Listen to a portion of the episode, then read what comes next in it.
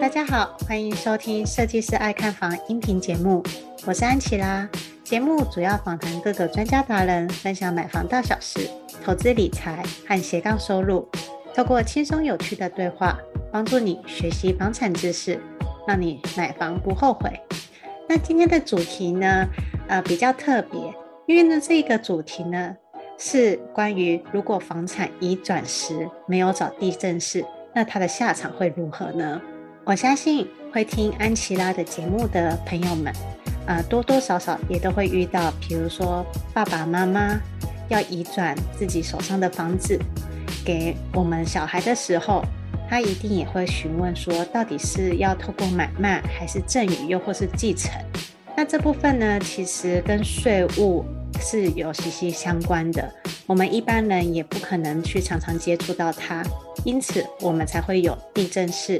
代书这些职务的存在嘛，所以呢，安琪拉今天就邀请到我的一位地震室的朋友永伦，那请他来跟我们分享一下说，说就是地震室他到底是做什么的，他与代书的差异性为何，还有他的工作范围，甚至就是很实际的跟大家分享一下，如果父母。要移转房产给小孩的话，到底要用哪一种方式？那他也会提供一些案例分享。那我们就来欢迎永伦 Hello，呃，安琪拉你好，嗨，安粉大家好，我是永伦代书。那我目前呢在桃园执业，那以前有待在台北十三年，所以说双北、桃园跟新竹的案子是都有在接。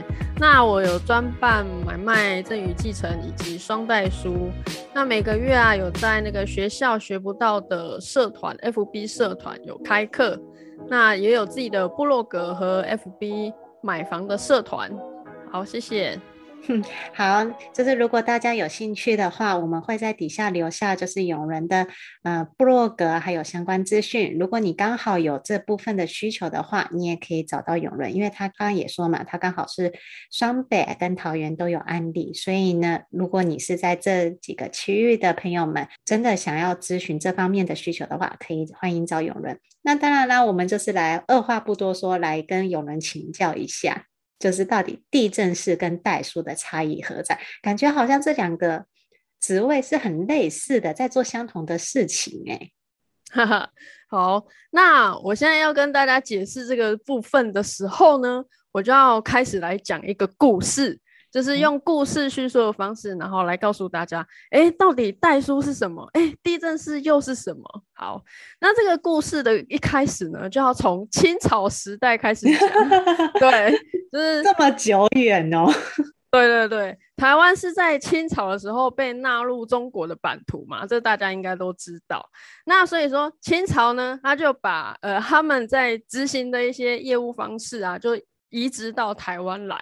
那所以在那个当时清朝的时候，就是有一个大清律例，大家应该有听过吧？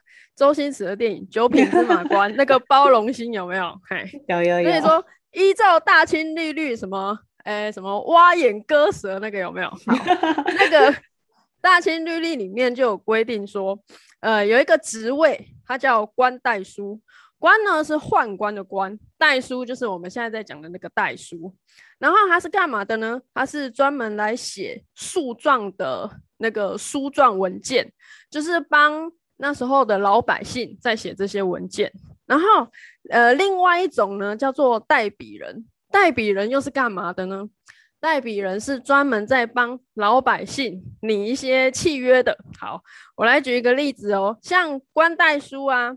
他他们就是有固定的写作格式，然后就很类似我们像我们现在的这个纯正信函的感觉，嗯、就是一格一格的，有没有？哎，然后他们有两种方式呢，那来去遴选出来，一种方式就是经过考试，然后第二种方式就是内定这样。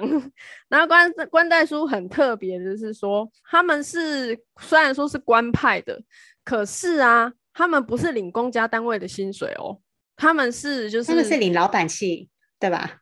对对对对，嘿，就是接案的报酬这样子。还蛮特别的。那这样子的话，他怎么会像那一些大官一样，可以多领一些佣金呢？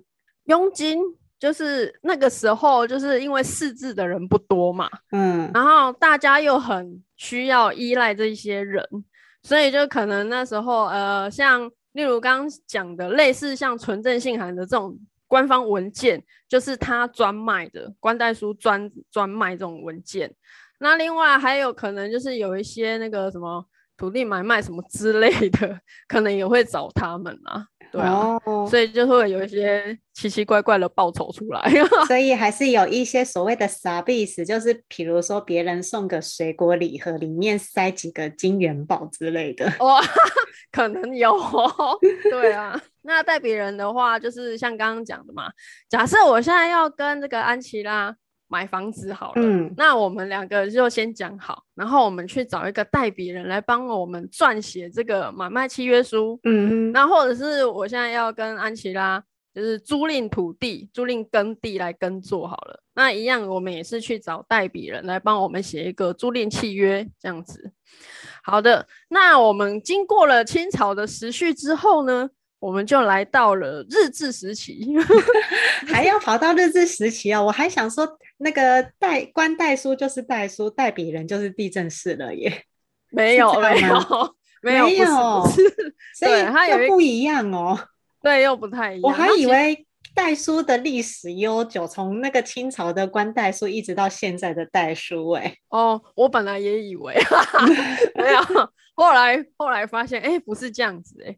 好，那到了日治时期的时候，因为刚像刚刚在讲那个官代书，就是我刚刚有有讲到说，他是专门在写撰拟那一些那个呃法院文件的嘛，对不对？对对啊。那到了日治时期的时候，那他们名字就改成是叫代书人，或者是叫司法苏轼，就是呃，苏轼不是苏东坡那个苏轼哦，呃，司法就是我们现在的那个司法机关。然后书就书籍的书，那、嗯、士就是士大夫那个士。哦天啊，感觉好像在学历史课哦。我觉得蛮有趣的，所以跟大家分享一下。对对对，我觉得这一集的话，应该大家都听得很有意思。吃瓜吃瓜。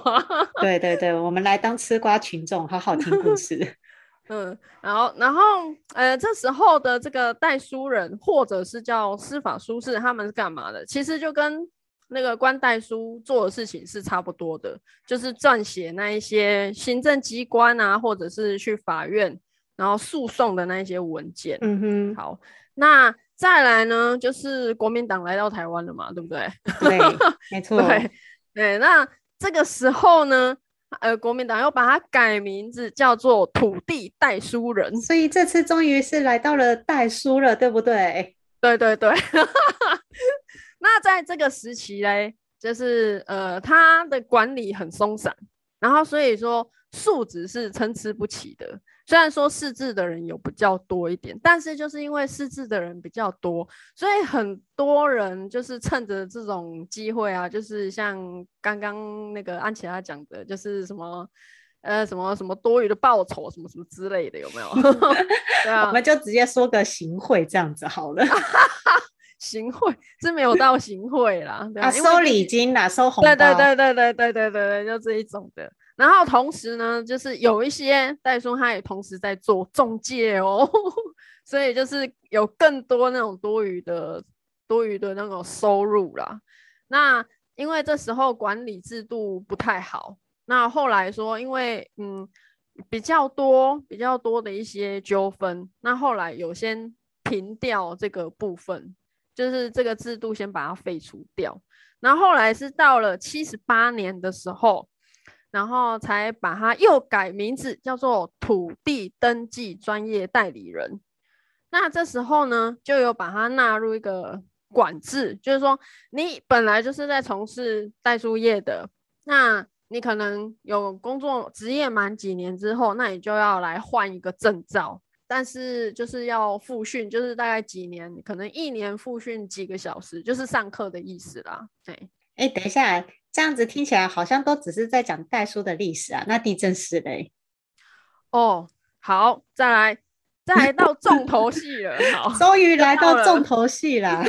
就是到了民国九十年的时候呢，就是政府就把它改成是地政士，所以代书就是地政士吗？没错，没错，其实代书就是地政士哦。那我刚刚在前面讲的是在讲好笑的吗？没关系，因为很多人都不知道啊。那反正就趁这个机会，那就顺便来讲一个鼓，然后也告诉大家，哎、欸，其实代书它就是地震士哦。啊，那你们为什么都叫自己叫代叔，另外一个叫地震士呢？还是说有些人就不习惯自己叫地震士，还是习惯叫代书？对，可以这么说，就是虽然说，呃，政府有把它改成一个名字叫地政士，可是以前的人不光是袋鼠自己啊，以呃以前比较老一辈的民众，他们还是习惯称袋鼠，因为这是从清朝开始古今地律，然后下来的那个，对对对，清朝就叫做代书人了。我觉得这个例子真的很有趣，所以呢，地政士是你们真正的正式名称。只是呢，民间大家还是习惯叫代书。对，因为台语像很多长辈会讲台语嘛，都会讲说啊，代书啊，代书啊。那地震是台语怎么讲？其实我还真的没有听过哎、欸。对、啊，我觉得这个真的很很好玩哎、欸。我先跟安粉们分享一下，我当初我跟永伦在瑞稿的时候啊，我第一个问题我就是问永伦说，到底地震是跟代书的差异在哪里？我很想知道。然后有人那时候就先给我卖个关子，原来你是现在在告诉我说，原来根本就是大同小异，没有差。对啊，蛮有趣的吧？然后很好笑的是，我们工会啊，因为地震是要加入工会，我们工会的理事长，他每次开会的时候，他都要说我们是地政士，我们要称自己是地震室，不要再叫代书了。可是其实就是。真的还蛮难改的，因为连我自己都觉得说，哎、欸，讲两个字比较方便，有没有？讲三个字就有点绕口，这样。好了，反正呢，这次的主题就变成改成为房产移转时没找地震士 slash 代书的下场会如何？没错。然后后面还要加注地震士等于代书。所以我在介绍我自己用文字打的时候，我都会写苏永伦地震士，然后后面刮胡代书。哎呦，这也是还蛮辛苦的。不过毕竟你要想想看嘛，讲代书的是从清朝讲，那讲地震士的是从国民党过来的时候讲。对啊，九十年才开始讲。对啊，人家清朝是几年啊？几百年了吧？有有有有有有百年的。好了，那这样子的话，嗯、那那好像也不需要讲后面的嘛。就可以就可以那个结束了，是不是？我们结束了，我们就直接到最重要的重点，就是说到底是呃遗产房产到底要怎么样给小孩比较好了啊？不行啊，不行啊，那你还是要稍 微讲一下代书的业务范围有哪些嘛？就你刚刚说的嘛，土地买卖嘛，赠与啊，遗产、遗产啊，继承啊这些的，都是你们处理的嘛？对对对，好。就是反正跟不动产有关的都是由我们在处理。那我现在就大大概跟安粉们就是讲讲一下，说那个地政士的业务范围大致上有哪一些分类哦。就是像有最普遍的就是买卖赠与跟继承。那其中买卖呢又有分成专门签中介约的特约代书，对这种呢大家可能比较熟悉一点。然后再来呢，就是有那种专门处理疑难杂症的，像是共有土地，共有土地就很常处理，像是那种建商帮建商收购土地的那一种。然后还有农地、农舍，还有另外像法院类的，就是像法拍，然后还有这个非讼事件。非讼事件呢，就例如像是做本票裁定之类的，反正就是不是诉讼案件。本票裁定这个我还蛮特别的，想知道，因为前面几个其实我相信安粉们也都知道有类似的嘛，像是那个共有土地的话，就是、嗯、你们就是那个辛苦的去一个一个跑，然后去签名的人。哦，对对对对，然后还有签买卖契约这样子。对，然后那个农地的话，就是把农地改成住宅用地之类的，也会是你们要处理的嘛。哎，改成建地的那一种，然后或者是要盖农舍那个，种农舍啦，种农舍，然后真农舍还是假借那个民宿之意这样子。对啊，现在现在大家都嘛是这样弄。然后呃，刚刚那个安琪拉讲说本票裁定是什么，是不是？嗯，对啊，本票裁定的话呢，就是说，例如我现在举一个例子哈，呃，假设这个永文代书啊，呃，欠安琪拉呃五十万好了，然后因为我没有东西抵押给安琪拉嘛，嗯，所以安琪拉你就要求我签一张五十万的本票。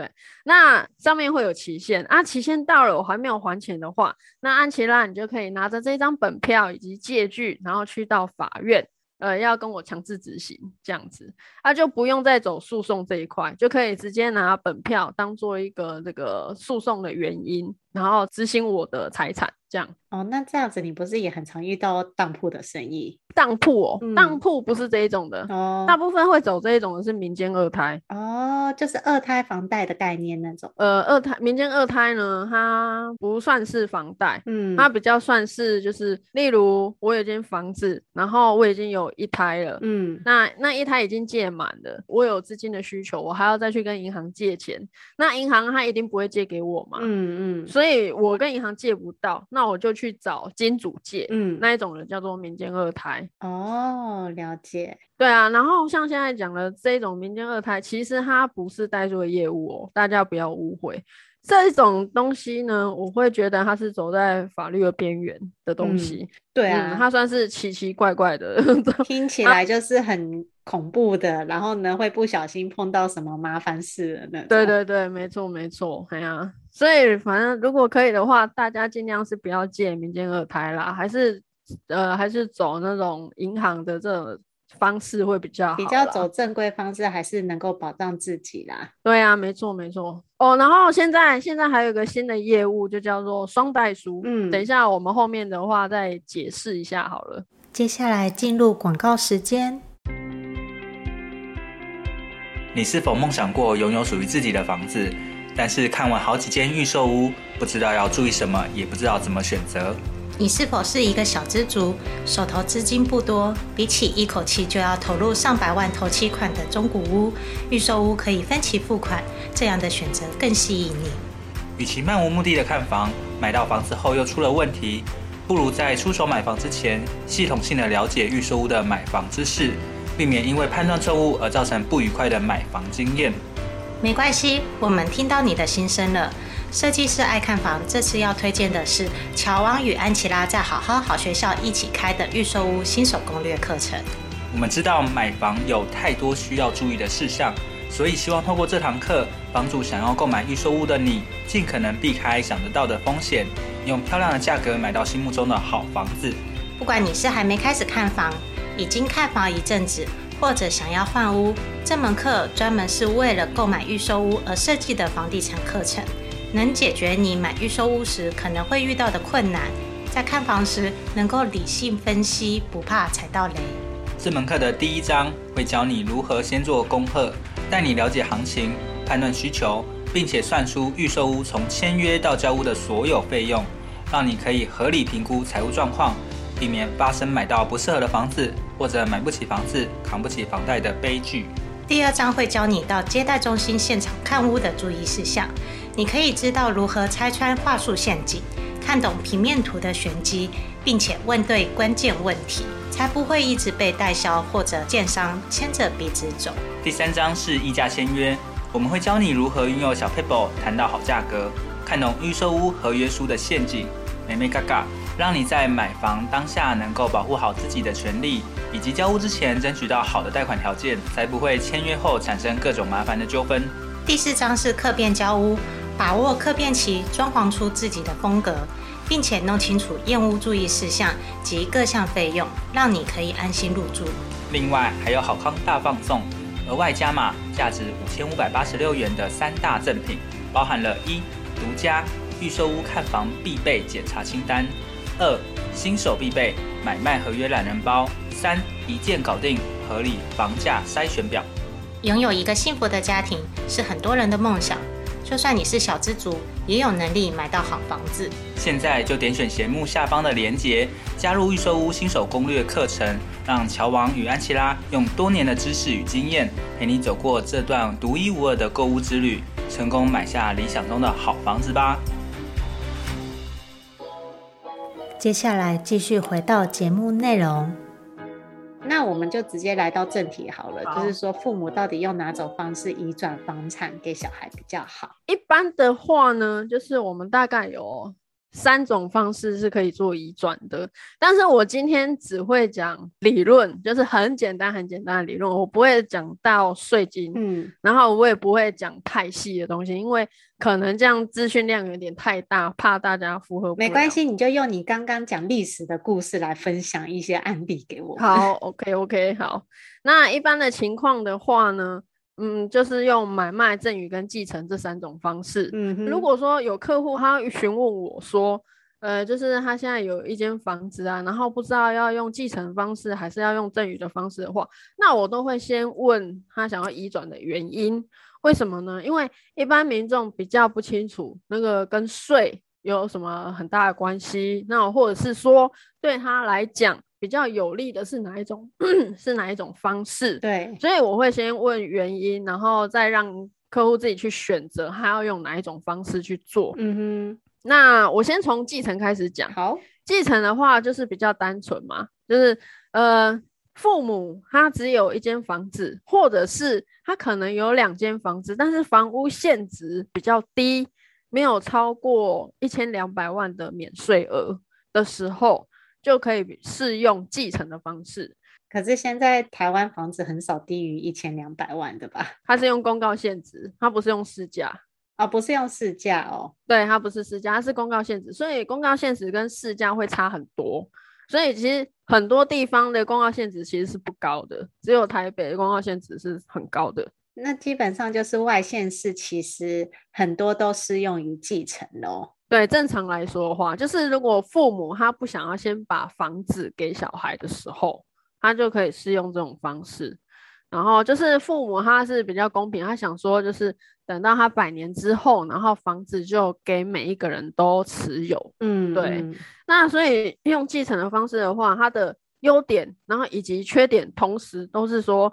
呃，配偶跟子女都可以继承这间房子。哦，其实现在还是有老一辈的人常常会不想要给女儿继承这种事情。看还有这么老一辈的概念，就是觉得说，就是男生才会供奉祖坟，然后呢，女生不会这样子。对对，因为他们都认为女生就是嫁出去嘛，然后就是不是这个家族的人。那我个人是觉得蛮奇怪的啦。如果说。呃，不是这个家族的人和话呢，就是也蛮可怜的。那你还要叫人家养，也是很 奇怪。对呀、啊，对啊，你还要求女生养你，那你还不给她继承权？对啊，但老一辈的比较有这种观念呐。对，然后继承的话呢，除了有一千两百万的免税额以外，啊，对了，讲到这里啊，要跟大家另外分享一下，就是昨天有一个新的。新的公布出来，就是说继承的免税额现在提高，明年开始提高到一千三百三十三万哦。公告限值嘛，对。那我想问一下哦，就是这个公告限值，大家要去哪里才看得到？成本才看得到，就是你要去地震事务所调成本出来才会知道。哦，藤本上面就会有我们自己的公告限制了。对对对，嘿，哦，现在藤本那么方便哦。哦，对啊，藤本可以看到很多东西哦，藤本是很重要的东西哦。然后除了免税额以外，还有一些扣除额。那扣除额就是看你符合哪一些哪一些东西就可以扣除这样子。那这个部分的话，我是强烈建议还是要经过地政士来计算，然后会比较好。然后像刚刚讲说，呃，父母他可能不想要给女儿，那也有呃，可能儿子想要独自拥有这一间房子的这个状 况，这听起来就是很容易引起家族争分的概念。对啊，你是不是很常遇到一些就是家族因为继承而决裂的？基本上会来找地震师的话，通常都已经讲好了啦。哦，只是说会比较常遇到。还是有人有意见，然后会一直刁难地震师这样子。我要通常都是都是有问题的，不会来找你这样子。对，就是通常都是已经瞧好了，然后才会去找地震。有问题的早就已经分裂了，就是这么一回事。对对对，有问题的就常常就上法院去了，这样。嗯，嗯，对啊，就是那个就是另外一个职业叫做律师。对对对，没错。所以我们现在就已经分得很清楚了，就是说你先瞧好的，你可以去找地震师，对，括号代书。对，你真的是已经搞到纷争要决裂了，然后就是找律师，律 师然后上法院解决。对，然后还有另外一种情况呢，就是呃没有到决裂，但是小孩一直一直瞧不拢。就是到底谁要分多少，这样一直瞧不拢。呃，通常这一种的啊，他们就不会去办继承。可是我要告诉大家，就是呃，虽然说瞧不拢，但是瞧不拢还是有瞧不拢的方式可以去办理继承。哦，我觉得这一个真的是应该大家都最想听到咯。啊？会吗？哎、欸，永伦，这应该是你的重点吧？哎、欸，为什么？为什么是重点？瞧不拢其实也有瞧不拢的方法。哦，那就是要私下咨询了，这样。好，欢迎大家赶紧在底下留言处寻寻找苏永仁地政士，括号代书。好，那再来就讲买卖喽。好，那买卖的话，那就是呃父母呃卖给小孩嘛。嗯，那这个叫做二亲等买卖。那二亲等买卖是很不容易办理的，因为你第一要有金流。金流就是说，你要真的实际汇款到父亲还是母亲的存折里面，然后资金呢，我的资金呢不能是从这间房子来的，就是说，呃，爸妈不能去贷款，然后把钱给我，然后我又付给爸妈，这样是不行的哦。那除了这个规定以外呢，还有说，钱资金也不能是从爸爸或妈妈来的，除非。除非我是以前有赠与，就是那个两百二十万的赠与额。那听起来买卖好像很难呢？对，比较困难。呃，还有另外一个重点就是，二亲等买卖要经过国税局的审核，然后国税局审核是很严格的。你买方是要有偿债能力，他会去调我们的个资，调我们的所得资料。所以说。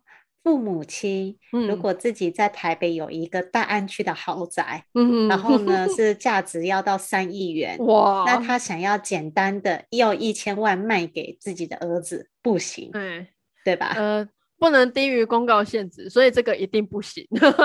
好，那假设两千呢？如果说比公告限值多一点的话，那就是钱筹呃头期款就是自己要有嘛，要先汇给爸妈，对。那你剩下的可以贷款没有关系，可是你还是要给国税局一些贷款的证明。嗯，然后这中间过程是比较繁复的哦。你案件进去国税局之后，国税局会去调你的所得资料，然后还会去查劳健保，你有没有在工作，你有没有报所得？哦、对，哎、欸，其实这样子也蛮好的、啊，这样子就可以避免，就是避免假买卖真赠与。对对对。哎、欸，三亿元用两千万买的话，我也愿意，太划算了。对啊，超划算的啊！买完了以后再卖掉，再卖掉哦，这样不行哦。然后买卖的话也要缴税，嗯，卖方就是要缴土地增值税，就是爸爸妈妈啦要缴土地增值税。嗯、那我们自己儿女的话呢，就是要缴契税、印花税，然后还有登记规费等等之类的费用，嗯。然后做买卖是适合你是真的有钱，然后要跟父母亲买的人哦，不要自己去乱做哦，这很危险，会被国税局追查。然后有一些人呢，他可能是先把钱汇给爸妈，结果之后又爸妈偷偷汇回来，这样也不行哦，这样被国税局抓到，就是要补税加罚款。然后还有刑事责任，是公务员登载不实的刑事责任哦。哇塞，这个代价很大哎。对啊，没错啊，补税就要补几百万呢。所以奉劝大家不要就是乱买卖，对，不要乱做这种事情。所以就是要咨询，要先咨询。嗯，嗯，嗯，好。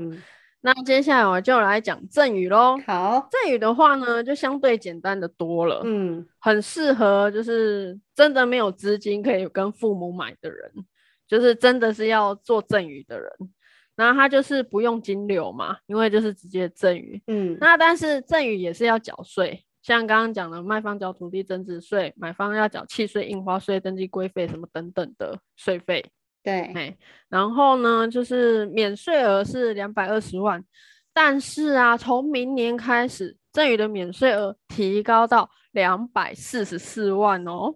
可是呢，像听起来赠赠与比较像是父母可以决定要赠与给哪几个小孩，对吧？对对对，刚刚不是有讲到父母老一辈的，他会觉得说不想给女生继承，有没有？嗯，那他可能就可以用这样的方式去做移转。但是我还是希望不要。有这样子的观念，对啊，对啊，我们女人也是很辛苦的啊。现在的女人也很强，好不好？对呀、啊，拜托，又生小孩，又工作，然后呢，又做家事，做牛做马的，还不 给我钱。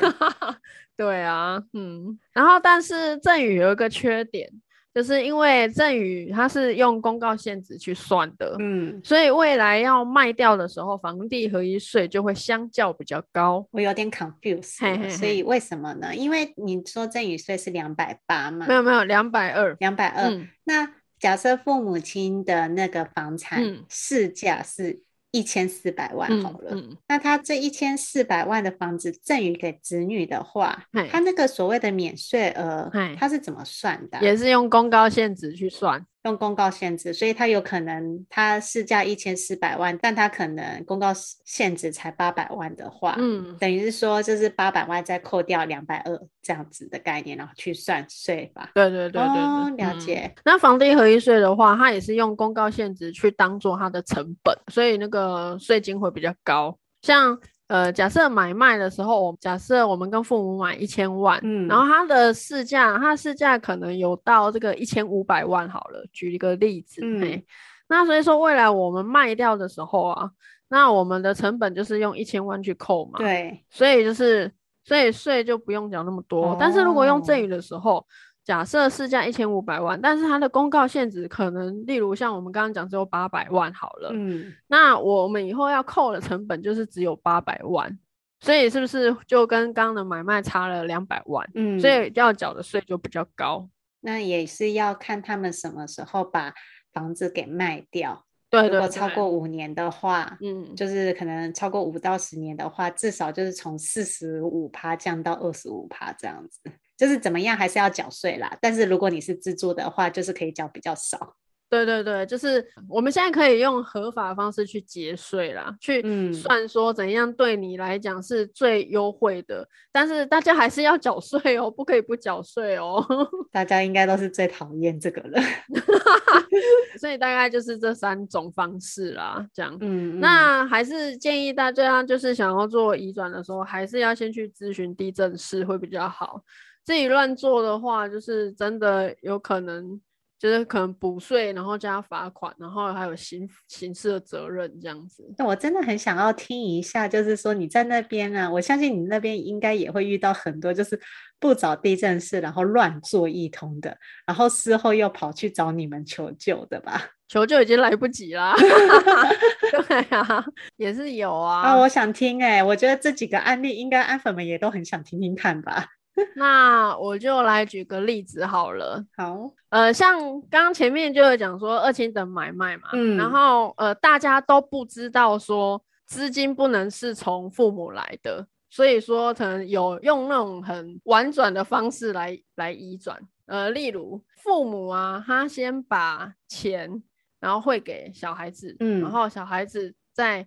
再汇给父母，然后再去再去申报，有没有？对，然后就会被国税局查到。那有一些呢，是你现在就算可以过，未来几年还是会被查到，因为他们是会用抽查的方式。嗯，现在的国税局非常的严格。我举一个例子好了，假设这间房子它有要贷款，对，就是呃，安琪拉，你要跟爸妈买一间房子，嗯、然后这间房子呃有要那个贷款，对，那。国税局他就会去审核，说你的收入有没有办法缴这个贷款的金额。欸，那如果我有符合资格的话，所以国税局就不会去追查我前面的那个买卖交易吗？呃，前面的买卖交易是指自备款的部分吗？还是说、啊、自备款的部分？哦、呃，他还是会去看你的自备款是不是呃是从哪里来，是不是自有的？哦，了解。对，然后所以国税局他就有很多方式。然后可以来查 查询这一块，所以就是大家不要以身试法。然后还有另外就是透过那种间接移转的方式，就是可能爸妈呢，他先卖给这个侄子好了，嗯，嘿，然后侄子呢，他再卖给儿子，用这样间接移转的方式，他、啊、也是会被查到的哦。怎么那么多人偷吃布啊？呃，对啊，对啊，台湾人其实 偷吃布很厉害。然后我再举一个例子哦，像刚刚不是讲说那个间接移转的有没有？对，呃，假设现在有一个甲，然后他把这个公告限值九百八的房子移转给乙，嗯，然后差额呢，他再向一个亲戚来借，嗯，跟亲戚借了之后呢，那又偷偷把钱就是还给亲戚，这样也是被查到的哦。呃，利用现金交易也是会容易被查到，这个可能就不方便 讲了。哎、欸，这样子的话，我觉得台湾人真的是还蛮贼的，有一些人啊都不走正常轨道。很多啊，其实大家可以去 Google 搜寻，呃，二千等买卖还是什么房地合一税那个什么东西，有的没的，然后就会啪啪啪啪一大堆东西 出来，是出一堆新闻之类的吗？对啊，还是出一堆那个懒人包教学？哦，没有，是出新闻，是出新闻，他就会告诉你说，这个人做了什么事情，然后他被补税，然后加罚款，然后怎样怎样怎样之类的，然后最后罚了就是差不多市值的半价之类的嘛，就是可能比原本还要缴的还要再多个两倍这样子。哇塞，这很高哎！对啊，所以大家还是乖乖的赠与跟继承啊。如果真的想要买卖的话，底下留言处欢迎寻找苏有伦地政士夸虎代书。好好笑，我觉得这个梗真的很好笑。对啊，然后还有一种就是那个继承，很多人不知道说你要继承的话，呃，继承完之后。他他可能没有做这个遗产的规划啦，然后继承完之后他马上卖掉，这样也会有比较高的房地合一税哦。所以继承还要再握有一阵子才再卖掉是比较好的。基本上继承要看那个原始，就是原来这间房子的所有权人他取得的时间点来记来来看啊，嗯，来去判断说他是适用哪一种税制啊。那一般很多人都不知道这种东西啊，所以他可能。继承完了之后，他就马上卖掉。然后像有一对姐弟，呃，父亲先过世，对，然后但是没有去办继承，嗯，呃，父亲过世的时候，继承人应该是配偶，就是妈妈，然后跟姐弟，但是他们没有去办继承，结果这个妈妈又过世了，嗯，对，所以就是有点复杂，它变成是两段的继承，嗯，对，对，那他的税金就差很多了，那他们两个又不知道。这件事情，他们就直接继承完之后就把它卖掉，就被扣了这个一百多万的房地合一税。哇塞！所以真的是你父母亲过世的时候，刚好他有那个遗房产移转师，你最好也要先咨询一下，像地政士这样子的专业人士。对啊，才会确保说，哎，你们有没有先做一些基本的呃告知。这样子才对，对啊，然后就是要先做遗产的规划啦，或者是说财产的规划，就是假设我财产比较多的时候，我可能呃就要去规划说，我多少可以是用继承的，多少我可以先移转掉这样的方式。嗯嗯嗯，对。不过房子这种东西的话，就是也是要看啦。如果他在父母在位的时间，就是自己把房子卖掉，钱先放在自己身上的话，那那就是比较是属于存款，嗯，继承给小孩的概念。对对，那又是另外一回事了，对吧？对。那我也比较建议啊，就是可能父母只有一间房子的时候，你就你就把它。做继承就好了，你就不要做赠与或买卖，因为也有很多案例是，呃，可能父亲或母亲他先把房子就移转给小孩之后呢，小孩要么就是把它卖掉，然后在父母不知道的时候，那或者是说小孩呢就不不管父母亲的。就可能就是到处去挥霍啊，什么东西就不奉养父母这样。嗯，我觉得这个有很多家庭问题在里面哎。我觉得重重点也是要看就是人品如何啦。啊、呃，诶，人品哦，现在这个时代就是啊，这时代什么人都有的，我只能够这么说。我相信有人应该也是有见识到很多就是让你觉得很无言的案例。我的可能还比较少一点啊，真的哈、哦，嗯，因为我接案子比较谨慎。哎，那我也想问一下，就是你之前有提到，就是双代书，双代书到底是什么意思啊？双代书啊的意思就是说，一般我们去在跟中介买房子或卖房子的时候，那签约的时候，中介他是不是都会请他们认识的代书来帮我们签约？对啊，对没错。那他就是一个一个代书，哎，一个地震式挂号代书 这样子。因为后来就是比较多这个疑问啊，那问题是在哪里呢？就是说，因为那个我不是说要讲呃中介特约代书的坏话啊，是因为我自己也有遇到有这样子的状况。我讲的是实际的案例，就是会遇到说，呃，可能那个代书他只是为了他作业的方便，然后省略了很多的。正规的程序跟步骤，嗯，那可能就会对买方或者是卖方，呃，他的权益会有一点影响。呃，如果说我们在买卖当中啊，有发生了什么一些一些那个纠纷的时候，好了，一般买方跟卖方一定都会请中介去协调这件事嘛。对对，那如果说中介他们可能就是。不处理的时候，那买方或卖方他们就会去找代书，呃，地震室挂号代书，嗯、然后，然后这个这个地政士挂号代书呢，他可能就是比较倾向说，我只是把这个买卖案件做好就好了，就是其他都不关我的事。好，我懂双代书的概念了，就是说，如果你找仲介的话，你最好也找一位你熟悉的代书，因为呢，就是有一点算是双重 double confirm 的概念。对对对对对，没错。对，就跟你的那个密码打完了以后，他还会再传个简讯给你来个验证码的概念。哦，对对，哇，安琪拉这个例子非常的非常的好，就是 double check 的这个概念。对，当然我是觉得说大家可以的话都要买。多一个保险啦，就跟我们平时会买保险是一样的概念。对，会买那些医疗险、手术险，都是为了说啊，真的有发生意外的时候可以拿来支付。对，嗯、那像双代书的部分的话，就是我们就是买方以及卖方可以自己再去找一位要你信任的地政士挂号代书，嗯、然 后就可以陪同你整个买卖交易的流程。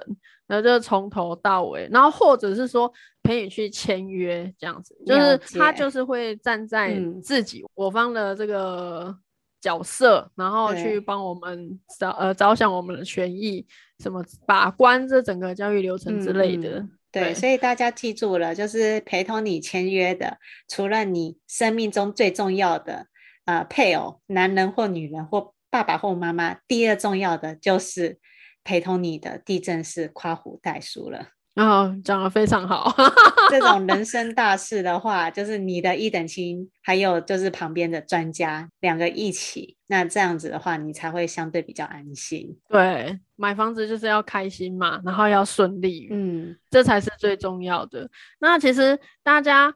呃，大家会觉得说，哦，我花哇，这样我还要花钱，因为在北部啊，代书费是买方在付的，嗯，然后可能南部，然后跟宜兰代书费是买卖双方各一半，哦，那所以北部的人啊，北部的买方，他就是除了要付代书费以外，他还要付自己双代书的这个代书费，所以一般人都会觉得说 这样很贵，不想花这个钱，但是啊。我们买卖交易是动辄几百万，甚至是几千万，对不对？对啊。那其实花那么一点点钱呢，对大家来讲其实是有蛮多好处的。